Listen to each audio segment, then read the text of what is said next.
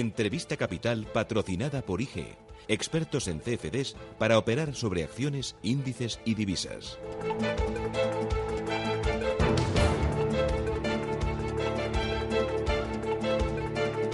Enseguida, tertulia capital aquí en Radio Intereconomía, hoy con Carlos Tobías, con Aurelio García del Barrio y con Gonzalo Garnica. Antes tenemos la oportunidad de charlar con Pilar González de Frutos, que es presidenta de la patronal UNESPA. Pilar, ¿qué tal? Muy buenos días. Hola, buenos días, Susana. Bienvenida, encantada. Muchísimas gracias por atendernos en esta jornada de miércoles. Eh, eh, Pilar, queda justo un mes para las elecciones eh, del 28 de abril y creo que la patronal ha empezado a escribir su carta, sus peticiones al nuevo gobierno o a la coalición de gobierno que salga de las urnas. Entre esas peticiones he podido leer algunas cosas que me parecen interesantes, lo que pasa que no sé si serán cumplibles. Entre ellas, planes de pensiones de empresa pedís que se impulsen. Creo que solo el, el, 8% de las empresas tienen eh, contratado un plan de pensiones para sus empleados, ¿no?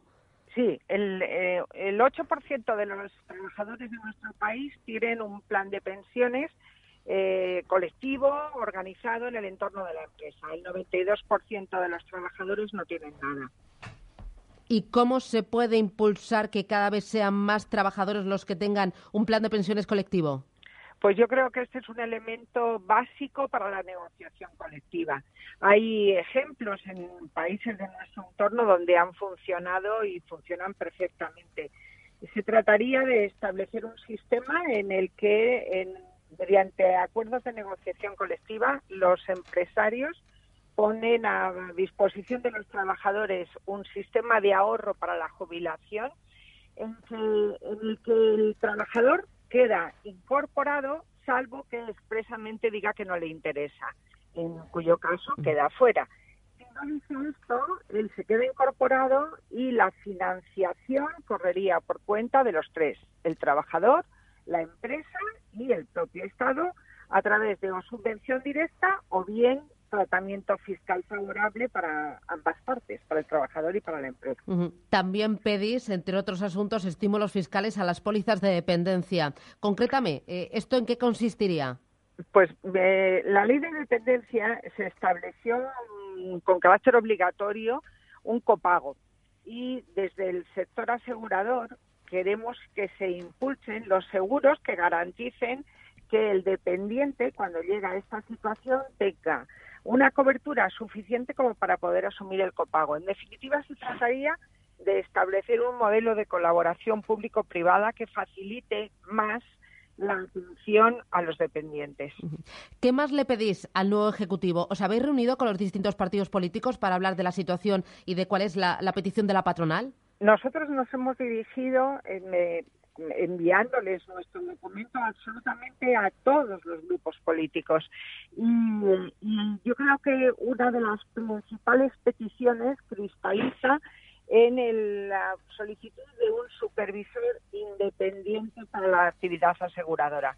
Como sabe bien Cristina, eh, nosotros estamos eh, sometidos a una supervisión jerarquizada en el seno del Ministerio de Economía que desarrolla la Dirección General. Uy, Cristina, perdóname, Susana, pero me estoy dando cuenta del error. Yo sé que no es la primera vez que me llama Cristina, no sé con quién me confundirá. Curioso, yo seguro que con alguien a quien quiero mucho, porque no sabe enseguida, Susana, perdóneme. Eh, estamos, como le decía, sometidos a la supervisión de la Dirección General de Seguros, es un organismo no, no independiente, jerarquizado en el seno del Ministerio de Economía, esto supone incumplimiento de los principios internacionales de supervisión. Lo ha señalado así el Fondo Monetario Internacional en varias ocasiones. Y más importante que todo esto es que la Dirección General de Seguros cuenta con medios escasos, tanto mm, humanos como materiales, para poder desarrollar una supervisión que sea homologable a la de los países de nuestro entorno. Y en un momento en el que no están en competencia solo las entidades, están en competencia los mercados, están en competencia las legislaciones, para el sector asegurador es un tema estructural y de importancia tal que en todo caso hemos garantizado que la financiación correría a cargo del propio sector asegurador mediante tasas de supervisión como ocurre en todo el mundo. ¿Y estas peticiones creen que se van a materializar, que va a salir de las urnas un gobierno con valentía, un gobierno convencido, un gobierno que eh, diga voy a coger el toro por los cuernos y vamos a ponernos manos a la obra? Porque yo Pues viendo yo lo que ha pasado con el Pacto de Toledo, eh, soy muy escéptica, Pilar. Bueno, yo creo que son propuestas tan razonables que podrían caber en cualquier programa político. Bueno, siempre que haya políticos con valentía, ¿no? Sí, claro, claro, Susana, pero tenemos los, los políticos que tenemos. Yo sí que no voy a poder elegir a quién va a ser el líder de, de ninguno de los partidos. Ya. Eh, mientras tanto, hay dos cositas que me preocupan. Es que pidiendo eh, eh, líderes políticos eh, convencidos y que quieran y que tengan la, la valentía de, de, de reformar el sistema de pensiones para que sea sostenible en el futuro, eh, estamos viendo que los dos últimos gobiernos, tanto de Partido Popular como de Partido Socialista, han hecho todo lo contrario, poner en marcha medidas que han intentado calmar el eh, furor de la calle y que han hecho mm, solo eh, elevar la factura de, de las pensiones mes a mes. Pues sí, así Claro, sido, una cosa es lo que debería y otra cosa es lo que se ha hecho. Claro, ahí están las recomendaciones de todos los organismos internacionales, de la Unión Europea, de la OCDE, el Fondo Monetario Internacional, nuestra propia autoridad, el Banco de, el Banco de España, la IREF, la Autoridad Independiente, todos ellos han puesto de manifiesto cuál es la situación, cuáles son las medidas que se deberían adoptar y yo confío en que efectivamente el acuerdo que no fue posible en el, el Pacto de Toledo, probablemente por la premura con la que fueron convocadas las, las elecciones, podría concluir sus trabajos en un periodo relativamente corto y a, par- a partir de ahí poder ejecutar esas recomendaciones.